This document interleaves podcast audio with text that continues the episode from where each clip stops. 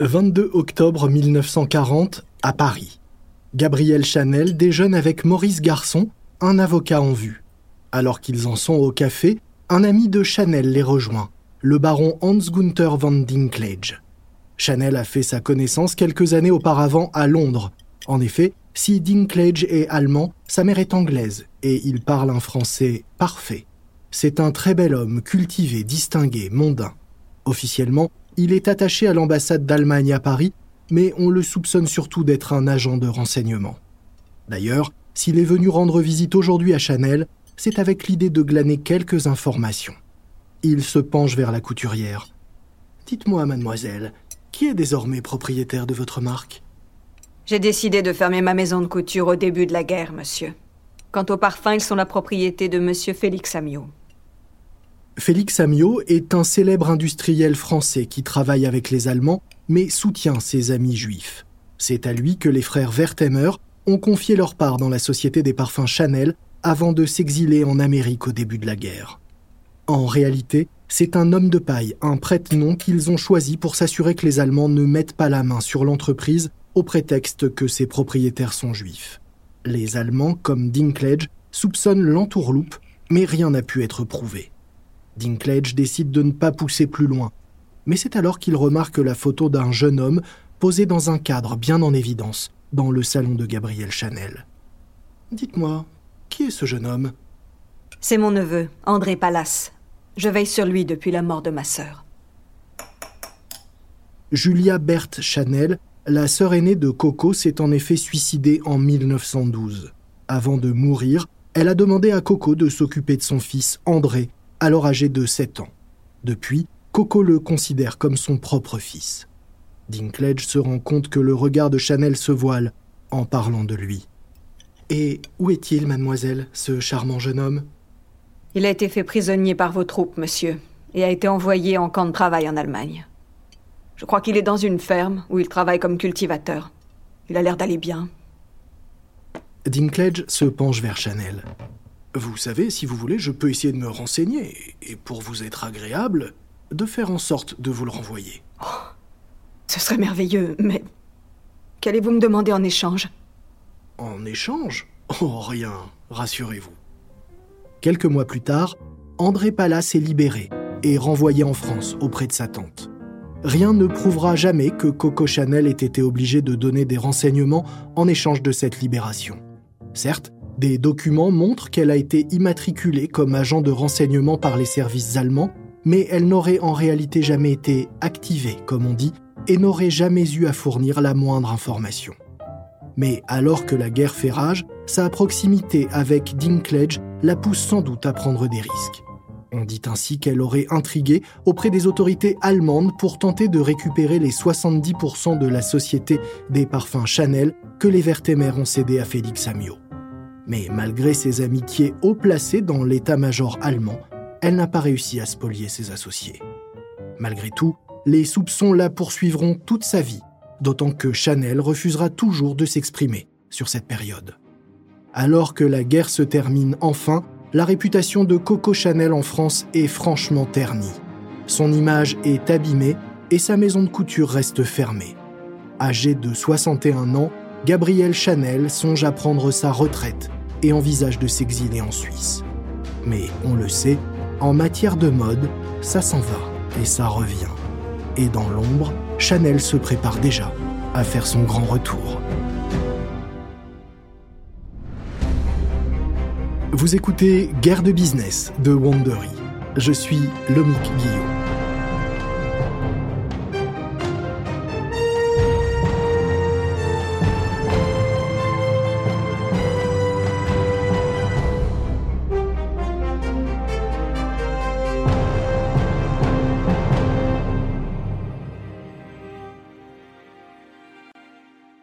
Le précédent épisode, nous avons vu comment un jeune Normand rondouillard a réussi à convaincre l'homme le plus riche de France, l'industriel Marcel Boussac, de financer la création de sa maison de couture. Désormais installé avenue Montaigne à Paris, Christian Dior est devenu en quelques mois la coqueluche de la mode parisienne. Sa première collection, surnommée New Look, a séduit la presse et les acheteuses du monde entier. Coco Chanel, elle, est en retrait du monde de la couture depuis 1939, mais continue avec son parfum, le fameux numéro 5, d'incarner une certaine image du luxe à la française, qui, elle aussi, fait rêver le monde entier. Mais surtout, Chanel a été piqué par le succès planétaire de Dior et est décidé à se battre pour montrer au monde entier que son style n'est ni désuet ni dépassé et qu'elle peut, elle aussi, bousculer les codes pour inventer la mode de demain. Voici notre quatrième épisode, un parfum de scandale. Automne 1944, à Paris. Au cours de l'été, la France a été libérée de l'occupation allemande. Dans les rues de la capitale, les GIs sont régulièrement salués et applaudis par les Parisiens reconnaissants. Un homme s'approche justement d'un groupe de soldats qui font la queue devant une élégante vitrine noire. Bonjour, mais que font des militaires comme vous ici? C'est un magasin de mode pour femmes, non? Oui, monsieur, c'est vrai, mais nous rentrons bientôt au pays et nos fiancés nous ont demandé de leur rapporter un souvenir typiquement parisien. Ah bon? Et quoi donc? Un flacon de Chanel numéro 5. Le soldat pousse la porte de la boutique et pénètre dans l'ancienne maison de couture de Coco Chanel. Il s'approche tout sourire d'une vendeuse et n'a qu'à lever la main et lui montrer ses cinq doigts pour que celle-ci comprenne et lui sorte un flacon du luxueux parfum. il faut dire aussi qu'il n'y a pas grand-chose d'autre à acheter ici. Au tout début de la guerre, en septembre 1939, Coco Chanel a en effet pris une décision radicale fermer sa maison de couture. L'heure n'est plus à faire des robes ni à habiller les femmes dont les maris vont se faire tuer, disait-elle alors. Elle a renvoyé tout son personnel, mais a décidé de conserver tout de même sa boutique de la rue Cambon et de n'y vendre que des accessoires et du parfum. Tout le rez-de-chaussée a donc été transformé en parfumerie entièrement à la gloire de son numéro 5. La vendeuse emballe le flacon et le temps au GI, tout sourire. Et voilà pour vous. Bon retour en Amérique le soldat ne sera en réalité pas le seul à rentrer chez lui. La bouteille aussi. Car ce que les GI ignorent, c'est qu'alors qu'ils pensent acheter le symbole ultime du luxe parisien et du Made in France, la majorité des flacons de Chanel numéro 5 arrivent en réalité directement des États-Unis. Doboken, précisément, une ville du New Jersey située juste en face de Manhattan, de l'autre côté de l'Hudson. En effet, les frères Wertheimer, propriétaires de la licence des parfums Chanel, ont quitté la France au début de la guerre pour fuir les nazis. Juifs, ils craignaient à la fois pour leurs affaires mais surtout pour leur vie et ont donc choisi de s'exiler aux États-Unis. Pour produire le numéro 5, ils ont réussi malgré la guerre à s'approvisionner en essence de fleurs, notamment de roses et de jasmin, auprès des meilleurs producteurs de grâce et à les importer discrètement aux États-Unis. Et ont donc installé une usine à Hoboken avec l'aide d'Arnold van Amerigen, président du syndicat des parfumeurs américains et petit ami d'une certaine Estée Lauder. Les frères Wertheimer ont même signé un accord de distribution avec l'armée américaine qui vend directement au GI le numéro 5 Made in America dans les magasins détaxés militaires entre des cartouches de Lucky Strike et des bouteilles de coca. Cela n'a pas contribué à apaiser le climat entre Coco Chanel et ses associés. Depuis des années, c'est même la guerre froide entre la couturière et les deux frères. Elle se méfie d'eux et les accuse régulièrement de ne pas la payer à la hauteur de ce qu'elle leur fait gagner. Gabrielle Chanel décide de s'affranchir de ses associés. Puisqu'ils font fabriquer son parfum sur le sol américain, elle décide, elle, de lancer sa propre production en Suisse. Elle lance donc ses propres parfums, Chanel numéro 1, numéro 2 et numéro 31, mais avec des étiquettes rouges. La réplique de ses associés ne se fait pas attendre, ils attaquent Coco Chanel pour contrefaçon. New York, automne 1946. Pierre Wertheimer est à son bureau quand son frère arrive, l'air inquiet. Non mais regarde ce qu'elle a encore fait Comme nous lui avons interdit de vendre son parfum avec ses étiquettes rouges, elle l'offre à ses meilleures clientes. Quoi? Oui, nous lui avons interdit de les vendre, mais pas de les offrir et du coup, plus personne n'y comprend rien. J'ai reçu un coup de fil de Bernard Gimbel, le patron de Saks, qui me demande quand est-ce qu'on leur livrera les flacons rouges. Les deux frères n'ont plus qu'une solution pour calmer Coco, renégocier son contrat de 1924 et lui accorder de meilleures conditions. Ils décident donc d'aller lui rendre visite, à Paris. 16 mai 1947, aéroport du Bourget, près de Paris. Parti la veille de New York, le Star of Paris, un constellation de la TWA, vient d'atterrir. La porte de l'avion s'ouvre et en sortent Pierre Vertemer et son avocat Claude Lewy. Les deux hommes sont épuisés par le voyage, mais une voiture les attend déjà pour les conduire sur les Champs-Élysées à Paris, dans les bureaux de René de Chambrun, l'avocat de Coco Chanel. L'avocat se tourne vers son client. Pierre, vous êtes sûr de vouloir faire ça Oui, j'en ai assez de cette situation. Il faut en sortir et en sortir par le haut. Nous devons trouver le moyen de faire la paix avec Coco. Une heure plus tard, les deux hommes sont dans le bureau de l'avocat de Chanel. Ce dernier les a prévenus que Coco, elle, n'était pas là. Elle est à Lausanne, en Suisse, où elle vit désormais la plupart du temps. Il les informe qu'il a convenu avec elle de l'appeler régulièrement à l'hôtel Beau-Rivage où elle loge pour la tenir informée des négociations. Il est 15 heures lorsque les négociations commencent. Pierre Vertemer propose d'emblée de revoir le contrat de Chanel sur les parfums. Au lieu de toucher 10% des bénéfices, il propose que mademoiselle reçoive un chèque de 50 000 dollars et 0,5% du chiffre d'affaires annuel au lieu des bénéfices. L'avocat de Chanel ne semble pas convaincu. Écoutez, j'apprécie votre effort, mais je dois demander son avis à mademoiselle. Permettez que je l'appelle. Faites, faites. Chambrin sort du bureau et part à l'autre bout du couloir dans la salle des archives de son cabinet où se trouve le téléphone. Il en revient quelques minutes plus tard avec une contre-proposition. Que diriez-vous plutôt de 5% du chiffre d'affaires? Les négociations durent ainsi pendant des heures. Finalement, Pierre Vertemer et son avocat proposent un chèque de 350 000 dollars à Chanel, plus 2% du chiffre d'affaires, soit l'équivalent d'un million de dollars par an pour Chanel, plus l'autorisation accordée à Gabrielle de fabriquer et de vendre elle-même des parfums, mais uniquement en Suisse. L'avocat de Chanel se lève une fois de plus pour aller téléphoner à sa cliente. Sauf qu'une fois dans la salle des archives, il ne décroche pas le combiné, mais s'adresse directement à Coco, qui est en réalité caché là depuis le début de la journée, suivant à distance les échanges. Alors? Je crois que leur dernière offre est correcte. Dites-leur que je suis d'accord. En plus du chèque et de ce nouveau pourcentage, Chanel obtient aussi que ses associés prennent en charge l'intégralité de son train de vie. Les relations entre Chanel et ses associés sont désormais pacifiées. Et c'est le bon moment, car Chanel va avoir besoin de leur soutien. Trois mois plus tôt, un jeune couturier a présenté sa première collection, surnommée New Look, un style qui séduit les critiques mais ne plaît pas du tout à Chanel, qui est bien décidé à mener la guerre à ce Christian Dior. Paris, 1947. Christian Dior est en pleine réunion avec Serge Eftler-Louis, directeur des parfums Coty.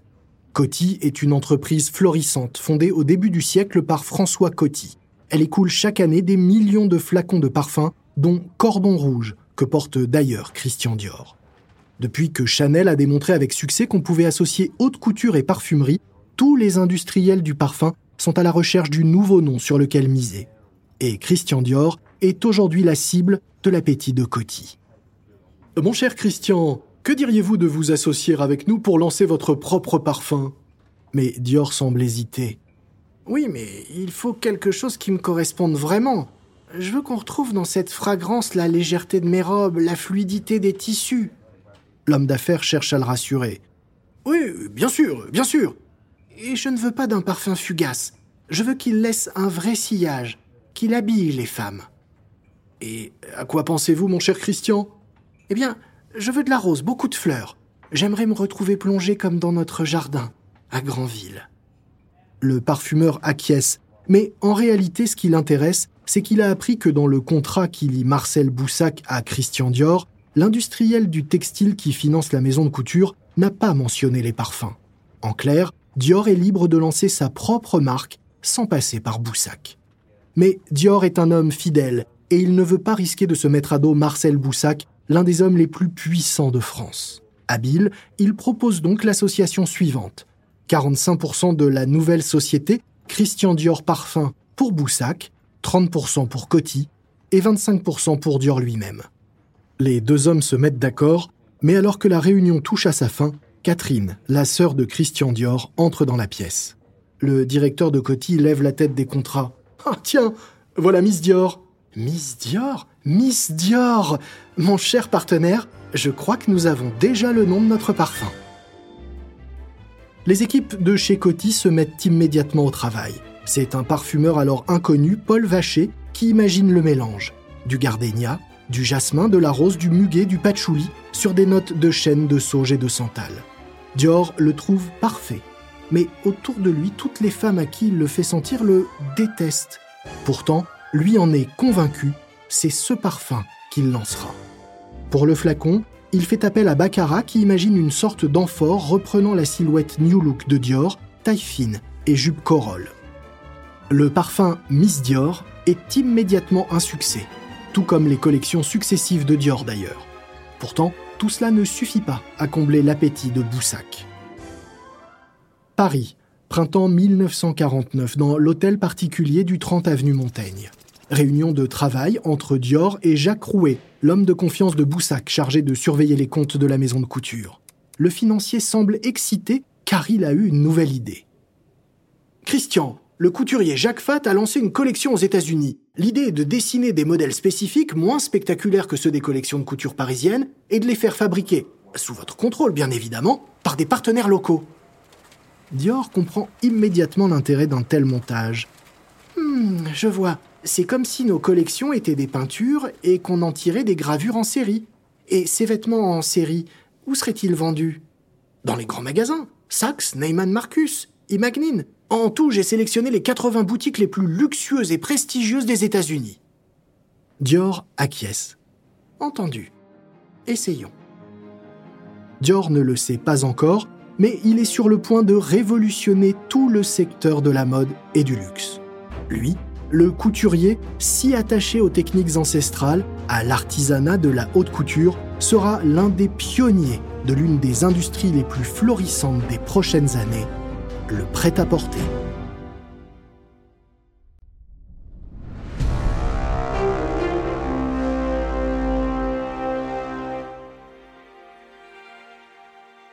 Avril 1951, à New York. Jacques Rouet n'a pas perdu de temps. Ces derniers mois, il a multiplié les voyages et les contacts pour trouver des partenaires fiables à qui confier la réalisation sous licence de modèles Dior. Un contrat a été signé avec plusieurs distributeurs aux États-Unis. Ce jour-là, Christian Dior débarque avec dans ses valises les dessins d'une centaine de modèles spécifiquement déclinés pour le marché américain. Et il a bien pris soin d'emporter également ces accessoires accessibles qui permettent de vendre plus et plaisent tant à Boussac et à son homme des chiffres. Des chapeaux, des foulards, des gants, des chaussures et du parfum. Il se remet du décalage horaire dans son bureau de Manhattan quand un assistant entre en trompe dans la pièce. Monsieur Dior, monsieur Dior, il y a un problème avec les robes. Dior se redresse. Un problème? Quel problème? C'est la taille. La taille Mais qu'est-ce qui ne va pas avec la taille? Avec Madame Raymond et Madame Marguerite, la première de couture, nous avons préparé et ajusté tous les modèles sur Ala, notre mannequin taille 40. L'assistant semble embarrassé. Justement, euh, c'est petit. Petit?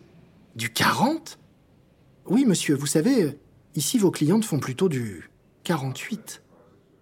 Dior se remet alors au travail, et pendant un mois, sans l'aide de ses habituelles petites mains, il travaille seul à l'adaptation de ses modèles et les décline en huit tailles différentes pour les adapter à la morphologie des clientes américaines.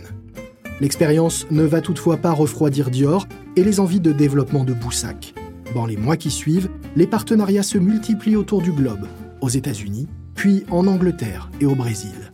Dior signe aussi des licences pour des produits à son nom fabriqués par d'autres, des bas, des cravates, des fourrures, des bijoux. Rapidement, on compte 60 licences accordées à des industriels un peu partout dans le monde pour fabriquer des produits Dior, L'expansion est telle qu'il décide de créer une entreprise, Christian Dior Export, rien que pour gérer ses activités. Lausanne, avril 1952. Tandis que Christian Dior enchaîne les collections avec succès, Gabrielle Chanel, elle, est toujours exilée en Suisse. Ce matin-là, elle découvre au moment de prendre son café la une de Life Magazine. Pour la première fois, une certaine Marilyn Monroe est en couverture. Dans l'interview, on lui demande ce qu'elle porte au lit pour dormir, et l'actrice répond Juste un peu de Chanel, numéro 5. Gabrielle sourit. Elle, qui a depuis toujours le sens de la communication et de ce qu'on n'appelle pas encore le marketing, sait que c'est exactement de ce genre de publicité dont elle a besoin. Elle, qui est désormais mal vue en France, sait que si elle veut espérer revenir sur le devant de la scène de la planète mode, elle a tout intérêt à séduire en priorité le public américain. Et qui de mieux que Marilyn pour l'y aider? Effectivement, la réplique de l'actrice blonde fait mouche et devient rapidement culte, propulsant les ventes de numéro 5 au sommet.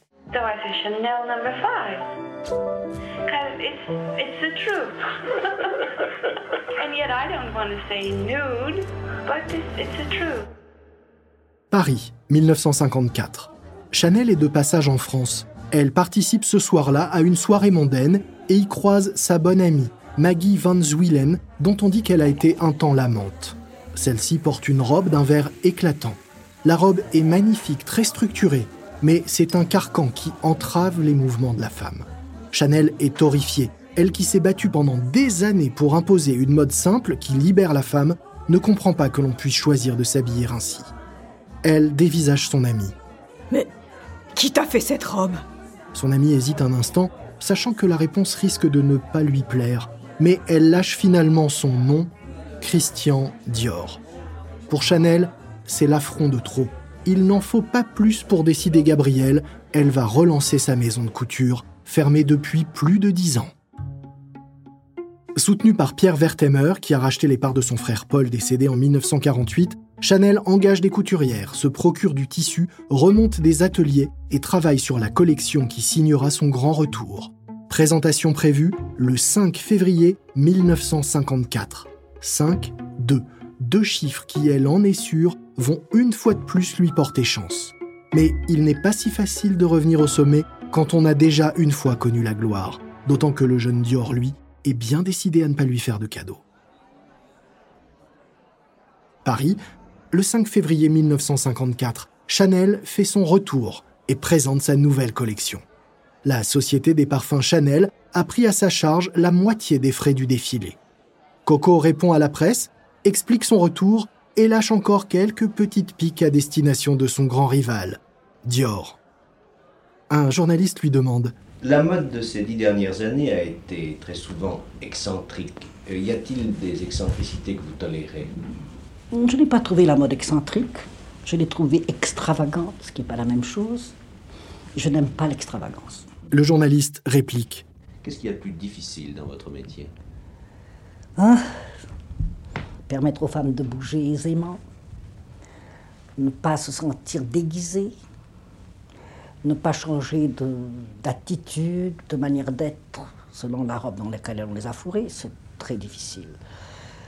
Et ça, je crois que c'est le don que je possède. Enfin, si tant est que ce soit un don, je crois que je l'ai. Mais la collection de Chanel est un flop. Coco a raté son coup. Personne n'a envie qu'une femme sèche et aigrie de plus de 70 ans dicte la mode et décide des tendances. Elle n'est plus la créatrice qui a fait rêver des générations de femmes. La magie semble l'avoir définitivement quittée. On l'a dit même pratiquement ruinée. Pierre Wertheimer est inquiet car que va devenir le numéro 5 Ces ventes ne risquent-elles pas, à leur tour, de baisser? New York, mai 1954. Pierre Wertheimer est assis dans son bureau et il est d'une humeur noire. Ses amis, ses proches, ses conseillers, tous le poussent à laisser tomber Chanel. Elle est finie, ruinée. Son nom ne vaut plus rien, lui dit-on. Mais lui veut encore y croire. Il appelle son conseiller juridique, Robert Chaillet. L'avocat décroche immédiatement. Pierre, ça y est Tu as pris ta décision On arrête les frais? Non, Robert. C'est même tout le contraire. Ils disent tous que j'ai tort, mais moi je sais qu'elle, elle a raison. Je vais racheter Chanel. Le 24 mai 1954, Pierre Wertheimer rachète la totalité des parts de la maison de couture Chanel. Dans le deal, il s'engage à continuer de régler tous les frais de mademoiselle Chanel son logement au Ritz, où elle est de retour, son chauffeur et sa voiture, son personnel particulier, ses impôts, toutes ses dépenses, jusqu'au moindre timbre, dit-on. Pour Chanel, c'est sans doute une forme de libération. Elle se remet à créer, à imaginer de nouvelles formes, de nouveaux motifs, de nouveaux accessoires. En 1955, elle imagine ainsi un petit sac à main matelassé avec une bandoulière en chaîne. C'est le fameux sac 255, toujours un des best-sellers de la marque. Elle lance surtout son premier tailleur, resté indémodable. Elle enchaîne les collections et les succès. Notamment aux États-Unis où, comme elle l'avait senti, avec l'aide de Marilyn, sa marque rayonne, de nouveaux synonymes de chic, de luxe, de modernité. Paris, 1955.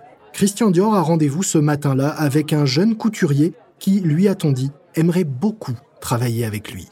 Car Dior a besoin d'aide. Chaque collection nécessite désormais de créer 500 dessins pour 200 modèles retenus. Le tout deux fois par an plus de multiples voyages aux États-Unis pour adapter les modèles couture en version boutique prêt-à-porter, déclinés en plusieurs tailles. Le couturier est épuisé et aimerait pouvoir se reposer sur un adjoint solide. Mais le jeune homme d'à peine 20 ans qui lui fait face semble extrêmement timide. Il s'appelle Yves Saint-Laurent. Saint-Laurent est originaire d'Oran, en Algérie. Il est arrivé deux ans plus tôt à Paris pour étudier la philosophie. Mais ce qui le passionne vraiment, c'est la mode. Il a répondu à une annonce parue dans Paris Match pour participer à un concours de dessin de mode et a remporté le premier prix devant un autre jeune couturier allemand, un certain Karl Lagerfeld. Entre Saint-Laurent et Dior, le courant passe tout de suite. Ils parlent la même langue, ont les mêmes goûts, les mêmes convictions. Saint-Laurent est embauché et se met immédiatement au travail, dans l'ombre, au sein d'une équipe désormais pléthorique qui, avenue Montaigne, produit les collections de Dior, mais aussi les lignes d'accessoires, chapeaux, ceintures, gants, foulards, bijoux. Pour mettre en œuvre une collection, je pense, et tout le monde le sait d'ailleurs, que ça représente beaucoup de travail, beaucoup d'entente et même beaucoup de discipline, car je suppose que la couture est aussi un travail d'équipe. Oh, c'est un travail d'équipe qui travaille dans le désordre, il faut bien le dire au moment de la création, qui ne peut jamais être très coordonné, mais nous nous efforçons d'avoir toujours un programme de collection très précis, car nous sommes un commerce qui fait vivre des centaines de métiers, qui fait vivre des milliers d'ouvrières qui travaillent un mois et demi durant, sans relâche, le toute la journée, parfois même la nuit. Il y a des mannequins qui posent des heures entières pour les modèles que porteront plus tard nos clientes et qu'achèteront tous les meilleurs magasins du monde, ceux qui ont vraiment le souci de la mode élégante plus que du business. Au sein des équipes de Dior Couture, Saint-Laurent fait des merveilles. Ses créations sont parfaitement dans le style Dior, il est dans les pas du maître et dessine des silhouettes gracieuses, aériennes, féminines. Juin 1957. Christian Dior a fait venir à son bureau son directeur financier, Jacques Rouet. Il a pris une grande décision. Il se penche vers Rouet, enthousiaste. Tu sais, Jacques, c'est Saint-Laurent tout seul qui a dessiné 30 des modèles de la dernière collection. Il a vraiment un talent exceptionnel. J'aimerais qu'on le présente à la presse, que son nom soit connu. Et il le sera. Bientôt. Car en cette fin d'année 1957, Dior est épuisé. À l'automne, avant de lancer sa nouvelle collection, Christian Dior décide donc de partir faire une cure de repos en Italie, au Grand Hôtel El Apache à Montecatini, une ville thermale.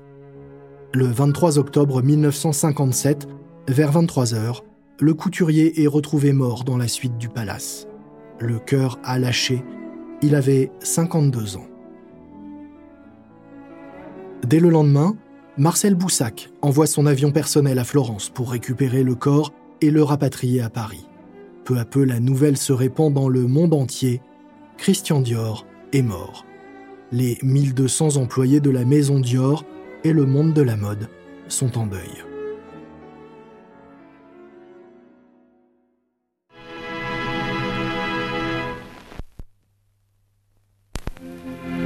La haute couture est en deuil la porte s'est fermée sur la maison et sur l'appartement du premier couturier de Paris. Christian Dior est mort, terrassé en Italie par une crise cardiaque. Ramené chez lui, il a reçu l'hommage silencieux de ceux pour qui son nom était devenu la marque de l'inimitable. Mais bientôt, Marcel Boussac, qui avait pris un gros risque en décidant de confier une maison de couture à Dior, alors inconnue, fait un nouveau pari en décidant de mettre la destinée de la maison Dior, désormais orpheline, entre les mains du jeune Yves Saint-Laurent. À distance, Coco Chanel observe, légèrement inquiète. Elle, d'habitude si dure avec les autres couturiers, dit même de Saint-Laurent Il ira loin ce petit. D'ailleurs, il me copie, preuve qu'il a du goût. La copie, c'est d'ailleurs le principal problème des maisons de couture à l'approche des années 60, car la contrefaçon qui gagne du terrain pourrait bien détruire leur image et faire s'effondrer leurs empires. Dans le prochain épisode, Coco tire sa révérence. Saint-Laurent décide de voler de ses propres ailes et un jeune créateur allemand au caractère bien trempé s'apprête à écrire une nouvelle page de l'histoire de la mode, rue Cambon. Vous venez d'écouter le quatrième épisode de Chanel contre Dior, la nouvelle série de guerre de business de Wandery.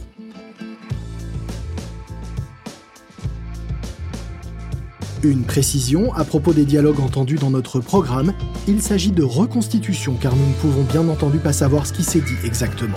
Mais sachez que ces reconstitutions se basent sur un sérieux travail d'enquête et de documentation.